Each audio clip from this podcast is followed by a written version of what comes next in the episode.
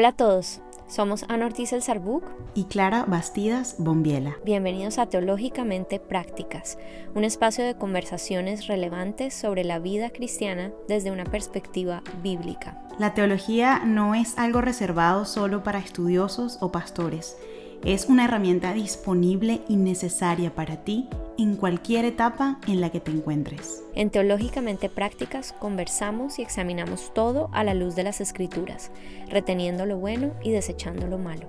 Bienvenidas a Teológicamente Prácticas.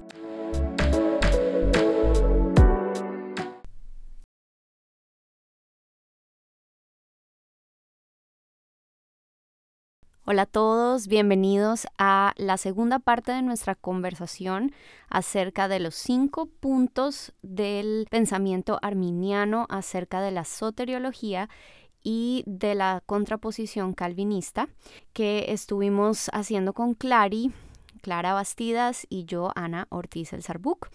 Bienvenidos y si se perdieron el episodio anterior, no duden en escucharlo antes de escuchar este. Recuerden, si tienen alguna inquietud, por favor, déjenos saber vía Facebook o Instagram y no duden en compartir este episodio con sus familiares y amigos que puedan ser bendecidos por esta conversación. Cada uno tiene que, en mi opinión, dar cuenta de por qué decide tomar una posición, asumiendo que esa posición es la más bíblica.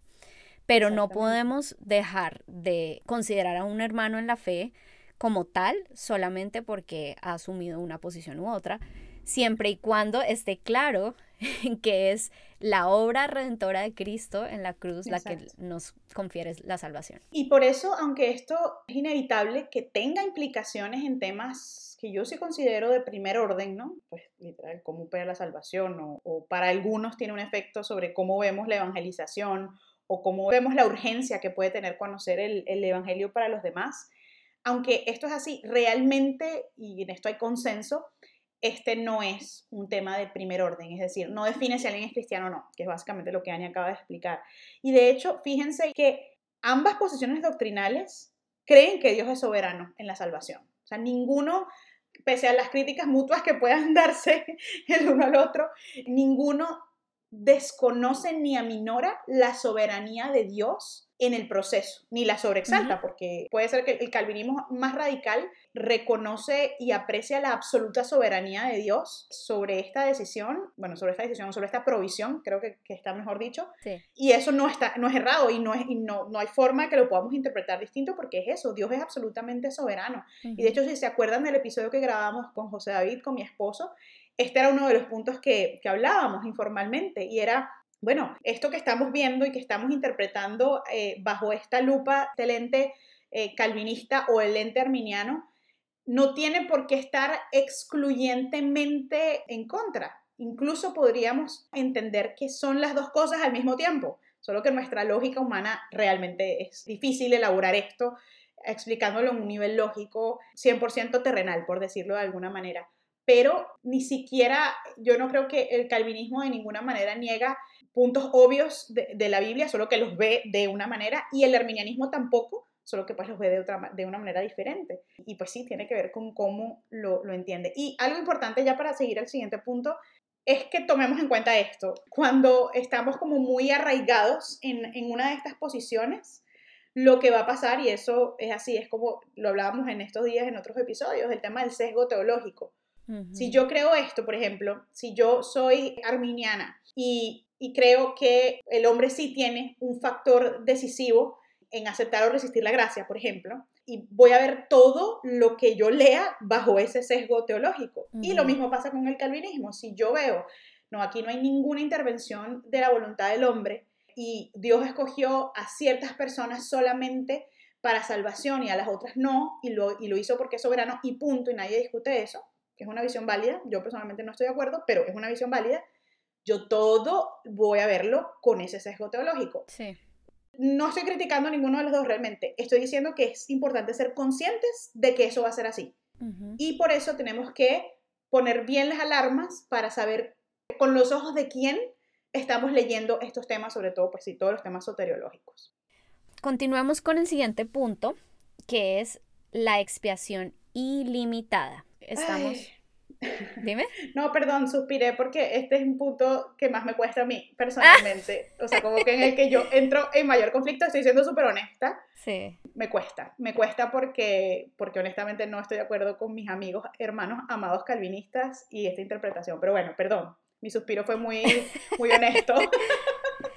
bueno, básicamente Arminio consideraba que no tenemos suficiente evidencia bíblica para asegurar que cuando Jesús se sacrificó, era únicamente para aquellos que iban a ser salvos o, para aquellos que Dios iba a elegir para salvación. En uno de los libros que él escribió, que eh, se conoce como los trabajos de Jacobo Arminio, él presenta cuatro versículos que presenta como argumento para preguntarle al calvinista, bueno, ¿cómo reconcilias tú estos pasajes bíblicos con lo que estás diciendo acerca de la expiación limitada, que es la posición calvinista?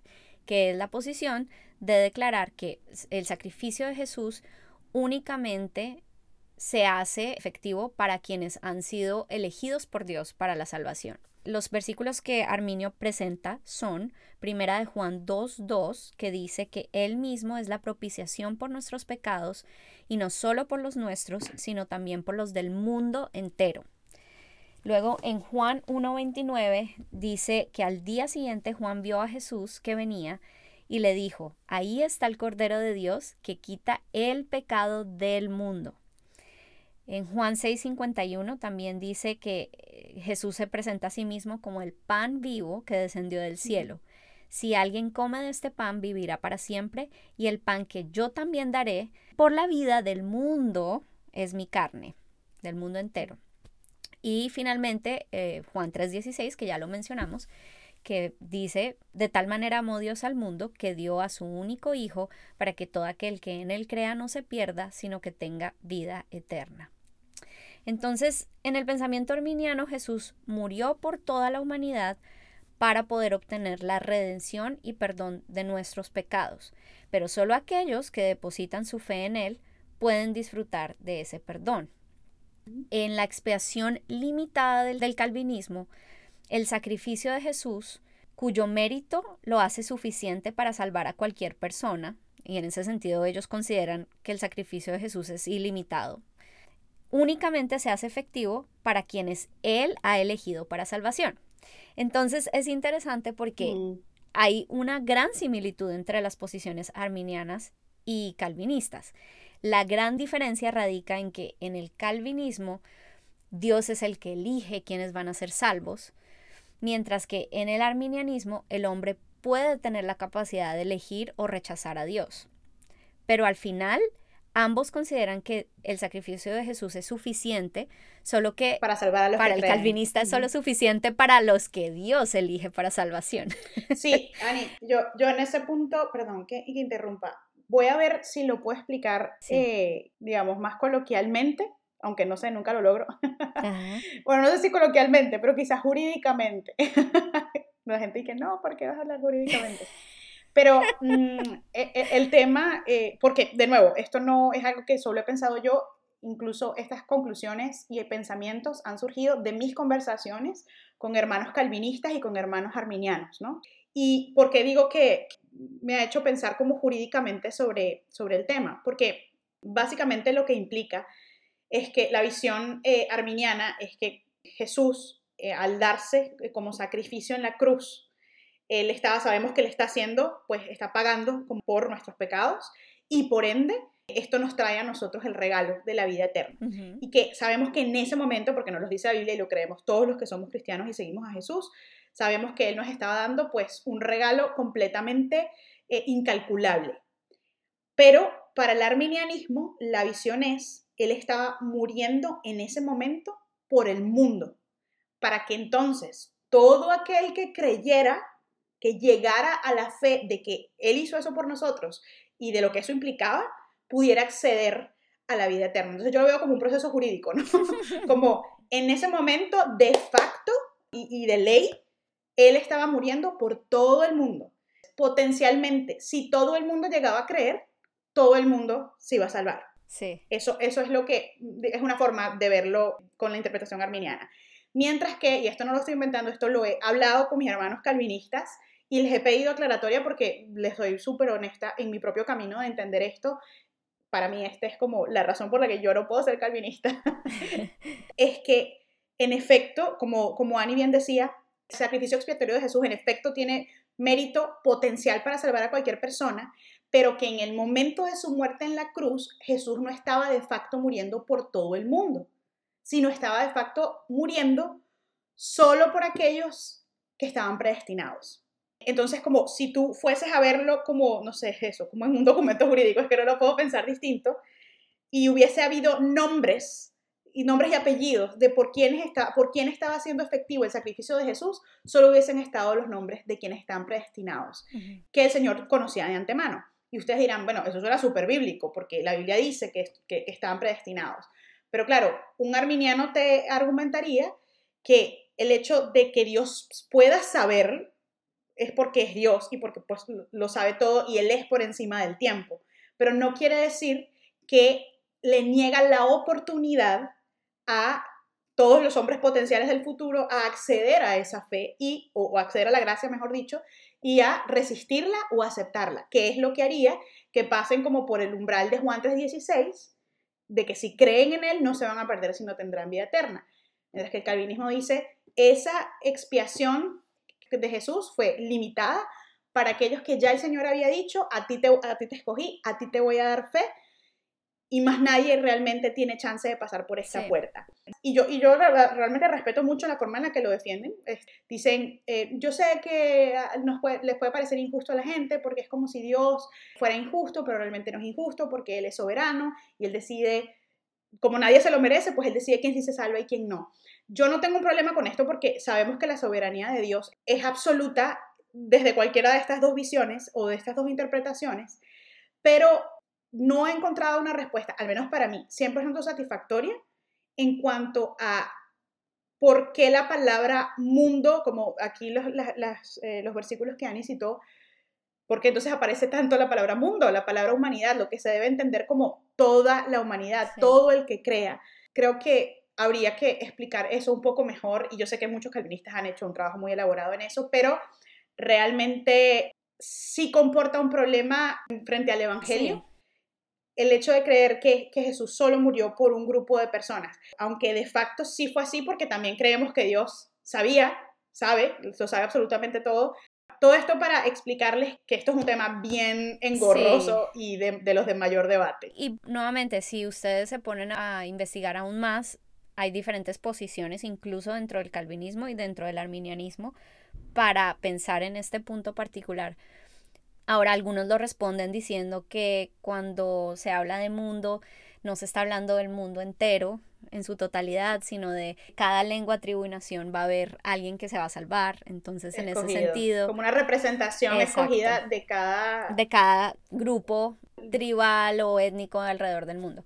Pero ahí también eh, entras en otra serie de debates y en, te puedes meter en problemas de hermenéutica cuando tratas de interpretar otros versículos y bueno, de nuevo, esto es un vistazo breve a los debates.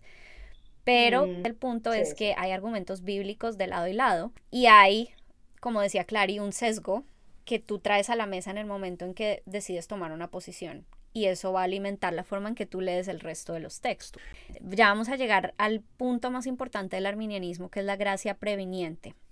Pero antes de eso, vamos a tocar un punto en el cual, digamos, ambas partes coinciden bastante. Y es... Ah, hay, acuerdo, hay un acuerdo más general, yo diría, ¿no? En general, porque no todos están de acuerdo. Pero es la idea de la depravación. Y aquí vale la pena recordar que el arminianismo no significa lo opuesto al calvinismo porque justamente Arminio siempre afirmó la idea de la depravación.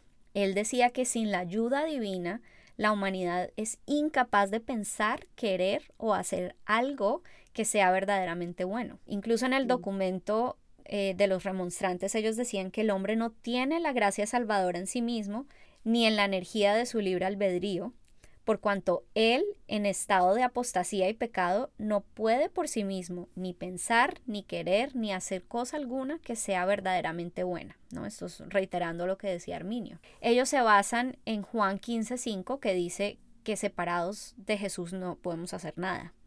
Y yo creo que en este sentido el calvinismo está completamente de acuerdo. Algunos debates sobre este punto de la depravación giran en torno a la idea de el libre albedrío. Y es que mm, hay algunas posiciones soteriológicas que consideran que si bien, y recuerden un poco lo que hablamos del semipelagianismo, que si bien nosotros solo podemos llegar a la salvación porque Dios es el que inicia ese proceso, para algunas personas el hombre de todas maneras sí tiene la capacidad de responder a, como Dios lo está persiguiendo con su gracia. Pero para el calvinista esa capacidad de responder únicamente existe porque el Espíritu Santo regenera primero a la persona. Es un orden basado en su lectura de Romanos 8, versículos 29 al 30. Se los voy a leer brevemente. Porque a los que Dios conoció de antemano, también los predestinó a ser transformados según la imagen de su Hijo, para que Él sea el primogénito entre muchos hermanos. A los que predestinó, también los llamó, a los que llamó, también los justificó, y a los que justificó, también los glorificó. Entonces, cada uno de esos elementos de estos versículos en el calvinismo se consideran que están en un orden cronológico. Es decir, ellos hacen un gran hincapié en que la gracia es lo primero que va antes de la fe y de las decisiones humanas, porque Dios es quien elige. Entonces, en el calvinismo, es el Espíritu Santo debe primero regenerar a una persona para que esa persona pueda tener fe y para poder ser regenerada tiene que haber sido predestinada para regeneración y de ahí vienen los demás pasos hasta que llegas a la glorificación que es como el paso final. Con base en esto, el calvinismo presenta esta posición de la mm, elección incondicional. Y por supuesto, este orden de salvación no es un asunto en el cual haya consenso. Digamos, esta es una perspectiva calvinista de que el orden de la salvación viene cronológicamente como se presenta en este versículo que les leí. Pero aún dentro del calvinismo no hay consenso. Hay quienes hablan de que hay pasos dentro de ese proceso de salvación que pueden ser que sean al mismo tiempo, eh, no necesariamente consecutivamente. Pero eso además no quiere decir que todos tenemos que pensar de la misma forma sobre eh, este orden de la salvación, porque además los arminianos tienen otra forma de pensar. Por eso es que es un tema secundario, porque no es absolutamente claro. Entonces, en el caso del arminianismo, la lectura de Romanos 8 se hace bajo la tensión de lo que dicen otras partes de la escritura, como por ejemplo Filipenses 2, del 12 al 13, que dice, mis queridos hermanos, como han obedecido siempre, no solo en mi presencia, sino mucho más ahora en mi ausencia, lleven a cabo su salvación con temor y temblor, pues Dios es quien produce en ustedes tanto el querer como el hacer para que se cumpla su buena voluntad. En el arminianismo clásico se considera que el orden de la salvación considera tanto las acciones de Dios como el papel del individuo. Es decir, no es que haya como un orden específico, sino que hay dos roles que están manifestándose en el momento de la salvación. Entonces, no es que se deje de priorizar que Dios es quien inicia la salvación, porque en el arminianismo es muy claro que Dios es el que planeó desde el principio que Jesús fuera nuestra propiciación y que gracias a su sacrificio pudiéramos tener acceso a tener una vida eterna con el Padre. Pero hay un rol del individuo que debe, como dice Filipenses, eh, llevar a cabo su salvación con temor y temblor. No que tenga que ganarse la salvación, sino que tiene un rol. Ese es el punto del arminianismo. Sí, y ese, es el punto, y si lo simplificáramos, ese termina siendo el punto yo diría que constituye la diferencia central entre ambas posiciones doctrinales. Hay un rol de la decisión o de la voluntad humana en esa fórmula o en, esa, en ese orden en el que opera la salvación que no lo estamos diciendo nosotras, sino los, los más grandes postulantes del, arminianismo, no están negando la soberanía absoluta de Dios en ningún nivel, ni está eh, aumentando o poniéndole más peso a que es la decisión del hombre la que facilita su salvación. Simplemente es hacer ver y notar que hay un rol. Y es un rol que no le otorga mérito eh, para su salvación. Y de hecho, dentro de este punto que estamos hablando, Ani, en este punto de completa depravación y, entender como que de qué manera opera la gracia, incluso en el arminianismo clásico, pero incluso el, el, wesleyano, ¿no? Que fue el que más terminó siendo enseñado y siendo... Acogido. Sí, acogido, exacto, porque fue que tuvo más alcance por Wesley. Em, él reconoce, Wesley mismo reconocía, o sea, el ser humano es completamente, está completamente indefenso en cuanto a su, su, su atadura al pecado, ¿no? Este, que inclusive eh, Wesley defendía que mm, él no pensaba que el ser humano tenía como una, una libertad inherente en su voluntad para hacer lo que quisiera, porque esto, él decía que esto implicaba que entonces podía ser, si hubiese querido, hubiese podido ser 100% bueno, no, decía, no, sea, nosotros tenemos, o sea, sin Cristo estamos en completa depravación. O sea, el que no tenga Cristo siempre va a estar aquí. Eh, la diferencia es que en ese proceso y en ese orden hay una influencia no meritoria de salvación, simplemente una, influencia, una presencia del elemento de la decisión y la voluntad humana. Y diría, este, dirían pues los arminianos, y diría pues alguien que, mm, creo que lo hablamos en el capítulo que grabamos con José, que esto es un elemento necesario para que, para, para que se configure el amor. Sí. Que yo pueda escoger, decir, no te sigo porque no tengo opción de no seguirte, sino te sigo porque quiero seguirte. No es mi mérito. Libremente. Tú me estás proveyendo todo para que yo pueda hacerlo. Exacto. Pero eso es difícil para mí pensar como en el concepto del amor libre al Señor sin este elemento. Pero bueno, quería como visibilizar los distintos elementos y como contrastarlos. Así es. Gracias, Clary. Como tú lo dices, mientras en el calvinismo la salvación no puede iniciar sin que Dios elija incondicionalmente a la persona. En el arminianismo, la salvación tiene un orden que resalta más bien como un patrón de evangelismo. Entonces se llama al arrepentimiento y a depositar la fe en Cristo como el elemento primordial, porque sin arrepentimiento y fe es imposible que una persona pueda ser salva. Pero para el arminiano es Dios mostrando su gracia, atrayendo a la persona, y luego la persona libremente respondiendo, teniendo la habilidad de responder a ese llamado. Y esa es la diferencia con el calvinismo, que en el calvinismo no hay esa aceptación libre, sino que o la persona está determinada por Dios para creer y recibe la fe para creer o no la recibe. Ahora, una de las críticas que se le hace al arminianismo es que si una persona tiene que creer y arrepentirse para poder ser, salva, sin que Dios determine si esa persona va a ser eh, salva o no, esa persona tiene que mantener su fe y arrepentirse para poder tener seguridad de su salvación. Es decir, como que se asume que el arminiano considera que si tú tienes que elegir aceptar esa salvación de Dios o no, entonces tú también tienes que por el resto de tu vida seguir eligiendo tu arrepentimiento y tu fe en, en Jesús para poder mantener tu salvación y entonces no tienes una seguridad de tu salvación. ¿Qué pasa? Ya vamos a ver en el quinto artículo cuál es la posición arminiana clásica sobre este tema de si se pierde la salvación o no.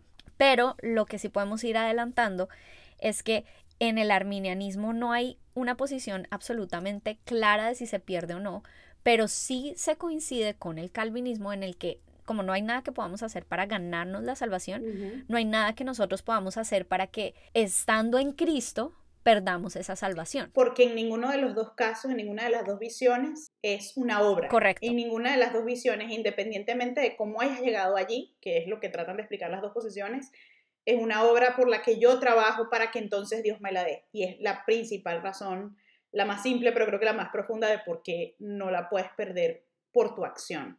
Y Ani, yo simplemente agregar acá que yo creo que el hecho de que el arminianismo, al igual que el calvinismo, plantee esto, creo que refuerza la posición arminiana de que el arminiano no está diciendo que aquí hay un mérito, un mérito del hombre para lograr su salvación.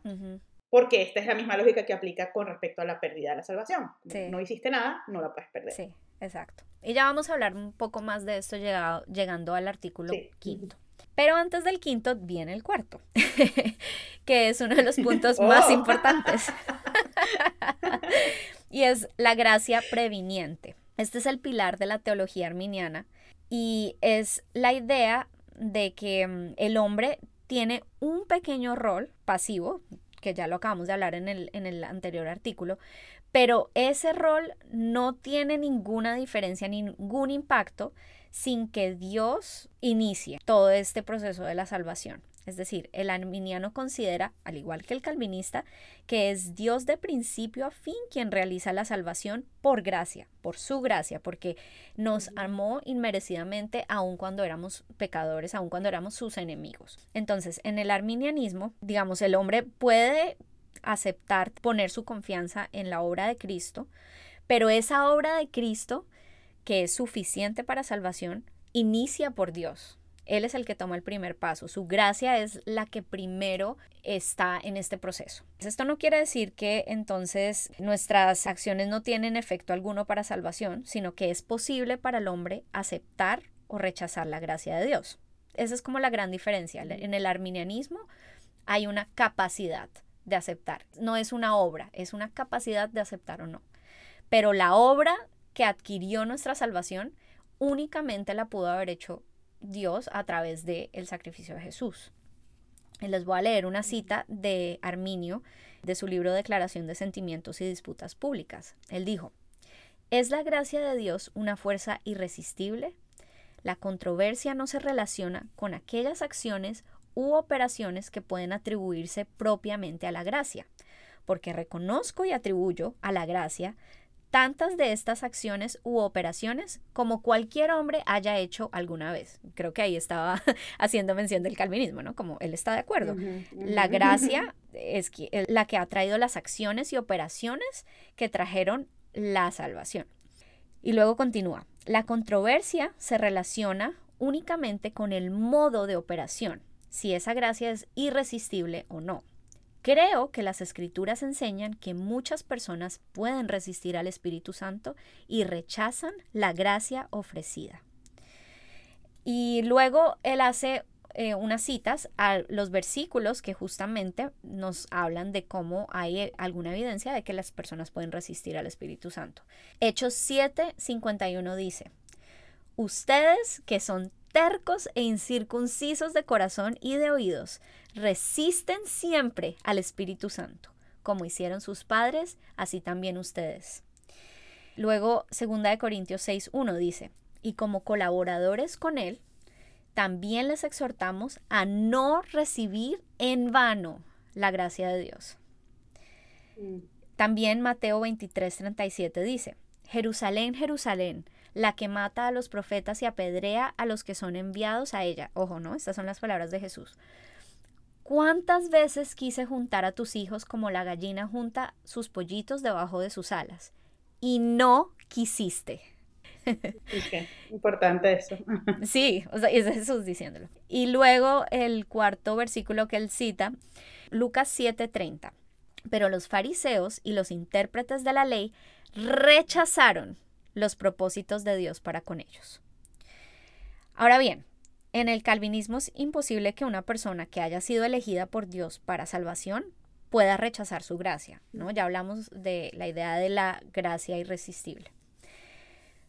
Y algunos versículos que se citan para sostener esta posición se basan nuevamente en lo que hablábamos de Efesios 2, que al estar muertos en nuestros pecados, solo Dios nos puede regenerar para salvación y por eso de Él depende completa y exclusivamente la salvación, eh, incluyendo nuestra respuesta a su llamado. Y el principal versículo que usan para respaldar esto es Juan capítulo 6 versículo 37, que dice, Todos los que el Padre me da vendrán a mí, y al que viene a mí no lo rechazo. Entonces, lo que vemos es que hay una tensión en las escrituras ahí y eso lo hablábamos con José en el episodio donde conversamos con él como de manera introductoria eh, sobre estos temas. Y es que uno puede ponerse las gafas, las lentes del calvinismo y empiezas a ver los versículos bíblicos que hemos citado, digamos que respaldando. Y vas a ver todo así. Pero también tú puedes hacer una lectura bíblica en donde, o sea, acabamos de leer estos cuatro versículos donde Arminio nos demostraba que existe una evidencia de, que se puede resistir al Espíritu Santo y a su gracia. Ahora, hay debates ahí de interpretación, ¿no? El calvinista va a decir, bueno, eso está hablando de ya una vez la persona ha recibido la salvación, ha sido elegida para salvación, entre comillas, capacidad que tiene esa persona de no, eh, de resistirse a, a que el Espíritu Santo lo santifique. Entonces ahí ya entramos a nuevamente este orden de la salvación y las diferencias que podemos tener al respecto. Pero yo creo que es importante que consideremos que dado que no hay absoluta certeza de a lo que se refiere el procedimiento específico de cómo opera esa gracia, de cómo opera cada paso dentro de la salvación, del orden, podemos sentirnos en libertad de no considerar esto un tema que nos va a dividir en el sentido de considerar a quien piensa diferente como no creyente o como hereje o como falso maestro. No, sencillamente seguimos siendo hermanos en la fe porque nos une lo primordial, pero no tenemos la certeza de que nuestra posición sea la única, aunque tengamos convicción al respecto. Podemos tener esa convicción, pero podemos ser honestos en admitir que tenemos una tensión en la Biblia acerca de cómo es como ese mecanismo específico de cómo opera la salvación. Claro, siempre yo lo que rescataría ahí, que ya lo hemos dicho mucho, pero honestamente para mí es como casi lo más importante que llevarnos de estos episodios sobre estos temas, es que creo que hay un factor importante de humildad en reconocer nuestro sesgo teológico. Sí. Yo tengo que reconocer si tengo un sesgo arminiano o tengo un sesgo calvinista, y, y, y incluso en ese reconocimiento yo puedo vivir la manera en la que interpreto las escrituras, para mí es así y es, es lógico y obvio, pero eso no me puede llevar a mí a, a perder el respeto por mi hermano, que tiene otro, si lo queremos poner así, otro sesgo teológico. Sí. Y nos debe llevar más bien a anhelar que el Señor cada día nos revele más de sí mismo y más de su conocimiento. Porque lo que no queremos que pase es que sabiendo esto y de repente tú escuchas este episodio y es como, oye, yo creo que me considero más arminiano o yo creo que estoy más cerca de, que mi interpretación y mi oposición doctrinal sea el calvinismo. Ambas decisiones u otra o una tercera son respetables. Creo personalmente que no atentan contra la fe cristiana. Sí pueden definir algunas cosas, pero no es que están atentando contra, contra lo importante de nuestra fe. Pero es tan importante que no nos lleve a sentirnos superiores teológica ni moralmente al punto de decir como no, es que tú no crees esto, entonces tú no eres un verdadero creyente o decir que lo escucho mucho y lo he escuchado honestamente de ambas, como de ambas posiciones, como es que tú no eres suficientemente riguroso o no lo entiendes porque esto es obvio. Saben que en este tema, que es lo que viene explicándonos Ani muy eficientemente, ese es el punto, que no es tan obvio. no es tan obvio y quizás una invitación del Señor a que sigamos estudiando y que sigamos pidiéndole misericordia para entender sus misterios, porque esto definitivamente es un misterio. Yo quisiera leer algo muy corto porque siento que es bueno para complementar lo que estábamos explicando acerca de la gracia previniente y la gracia irresistible. Yo tengo acá un extracto acerca de cómo el calvinismo entiende esto y me parecería como importante leerlo como para que nuestros oyentes se queden con las dos bases, con los dos fundamentos y bueno, y eso sirva para seguir pensando en el tema, ¿no? Dice así, es el compromiso y el poder del amor de Dios asegurándose de que no nos aferremos a placeres suicidas y liberándonos por medio del poder soberano para disfrutar de los deleites supremos. El Padre no solo planea y el Hijo lo logra, sino que el Espíritu de Dios aplica invenciblemente la obra del Hijo en su tiempo perfecto al pueblo escogido por el Padre. Importante porque aquí ves la, la, visión calvinista bien plasmada.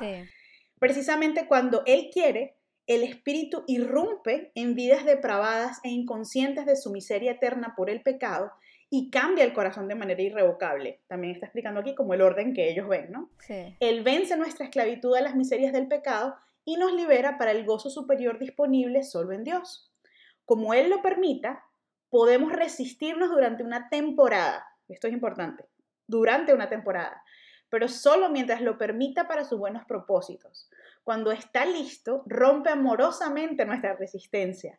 Él abre los ojos, nuestros ojos a la verdad, a la belleza y al valor superior de Jesucristo como el gozo sobre todos los demás gozos. Esta definición, vamos a dejar como todas las citas de lo que estamos compartiendo, es una definición que encontré como en el contexto de explicar porque hay gente que consideramos salva o que cuando la escuchamos pues pensamos que es una persona salva, que no fue salva inmediatamente, por ejemplo, apenas escuchó la palabra. Sí. Sino es la explicación calvinista de, bueno, es que sí te puedes resistir, pero no porque tú puedas, sino porque Dios está dejándote que te resistas y cuando Él ya no quiere que te resistas, pues, según esto, rompe amorosamente tu resistencia. Yo le veo varias implicaciones problemáticas a esto, porque mm, de alguna manera esto también implica entonces como que si alguien que ya no se resiste es como si no fuese a pecar más nunca en su vida, lo cual no, no, no solo no tiene sentido, sino que no funciona así, lo podemos ver claramente. No tenemos evidencia bíblica, sí. Pero es importante que veamos, consideremos esta, que esta es la visión calvinista, ¿no? De que para ellos sí es, es viable que esto pase, pero pasa porque opera de esta forma, porque si hay algún tipo de resistencia aparente, siempre es temporal y siempre es porque Dios la está permitiendo. Aquí no hay influencia de la voluntad humana, sino es, el, dicho de manera coloquial, Él te está dejando que lo hagas. Y cuando Él ya no quiera dejarte, pues ya no lo vas a hacer. Mm. De nuevo, yo, ya saben, o sea, creo que no estamos escondiendo nada, tenemos diferencias con esto por las implicaciones que tiene, porque implicaría que realmente no existe ninguna clase de voluntad de amor libre, sino básicamente Dios está controlando lo que pienso y lo que me resisto y lo que no. Pero bueno, lo estamos diciendo obviamente con nuestro propio sesgo, pero también creo que es importante como que se vea cuál es el fundamento de cómo ven ellos el tema de, de la gracia y resistir. Bueno, llegamos entonces ahora al último punto, que es un punto bien interesante de contención, porque yo creo que muchas veces se le critica sobre todo este punto al arminianismo, y es la idea de la perseverancia condicional de los santos o si es posible o no que el, creyente pierda su salvación. Y mm, la generalización que se hace en contra del arminianismo es que se considera que sí es posible perder la salvación. Pero resulta que ni Arminio ni los remonstrantes dejaron completamente clara esta posición. Entonces, este es un punto que dejaron como abierto, como, miren, tenemos como evidencia bíblica de casos que parecieran hablar de apostasía o de eh, abandonar la fe y negar a Cristo. Eso significa apostatar. Pero al mismo tiempo tenemos versículos que nos dicen que no podemos ser arrebatados de la mano de Dios. Entonces, no sabemos decir con certeza si se puede perder la salvación o no, pero consideramos que aquí hay que hacer más estudio, más teología y, y pensar en este tema.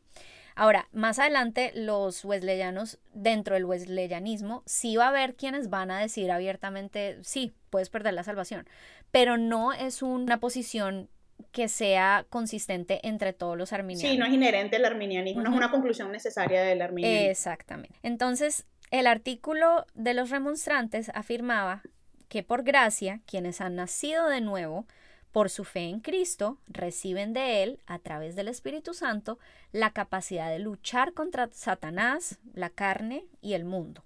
Y se basan en Juan 10:28, que dice, yo les doy vida eterna y jamás perecerán y nadie los arrebatará de mi mano. Entonces, por lo tanto, consideran que no es posible ser arrancados de la mano de Cristo si es que decidimos por nuestra propia voluntad recibir la gracia de Dios para perseverar. Es decir, ellos estaban diciendo, el santo siempre va a estar recibiendo de parte de Cristo, y cuando digo santo me refiero al creyente, siempre va a estar recibiendo de parte de Cristo a través del Espíritu Santo la capacidad de luchar y vencer a Satanás, al pecado que tenemos adentro, que es nuestra carne, y el pecado del mundo. Pero tenemos evidencia de que es posible que lo que nosotros decidamos hacer nos separe de recibir esa gracia para continuar. Les voy a leer las palabras para que no sea yo, sino ellos diciendo lo que ellos consideraban. También esto viene de la Declaración de Sentimientos y Disputas Públicas. Dice, Creo que sería constructivo e incluso necesario escudriñar diligentemente las escrituras para discernir si es posible que algunas personas pierdan su existencia en Cristo por negligencia, si en realidad podrían volver a la mundanalidad, apartarse de la sana doctrina que se les ha entregado, perder la buena conciencia y hacer que la gracia divina se vuelva ineficaz en ellos. Por lo tanto, declaro firmemente que nunca he enseñado que un verdadero creyente se aparte total o finalmente de la fe y perezca, pero no niego que hay pasajes de las escrituras que parecen indicarlo. Entonces, como podemos ver, lo dejaron como abierto. Y si bien hay dentro del arminianismo quienes consideran que la salvación sí puede, se puede perder, incluso hay hasta diferencias en cuanto a, ok, si pierdo mi salvación, ¿la puedo volver a obtener? O ya si la pierdo, nunca más puedo volver a, a recibirla. No hay consenso. Les voy a leer algunos versículos que usó Arminio y los remonstrantes para desarrollar este punto. Una es Primera de Timoteo 4.1. Dice, el Espíritu dice claramente que en los últimos tiempos algunos se apartarán de la fe, prestando atención a espíritus engañadores y a doctrinas de demonios. En Hebreos 3:12 también se nos advierte, tengan cuidado hermanos, no sea que en alguno de ustedes haya un corazón malo de incredulidad para apartarse del Dios vivo. Mm. Ese versículo a mí siempre me da como cosquillitas porque es muy fuerte, ¿no? Es, apartarse del Dios vivo. Claro, el calvinista diría sí, pero eso no te hace perder la salvación, simplemente te pierdes de ser santificado. Ahí Dios está dejándote resistir un poco con, lo que dije en el punto anterior. Pero igual yo nunca me quiero apartar del Dios vivo. o sea, nadie, exacto, qué, qué lindo eso que dijiste, porque es que ese es el punto.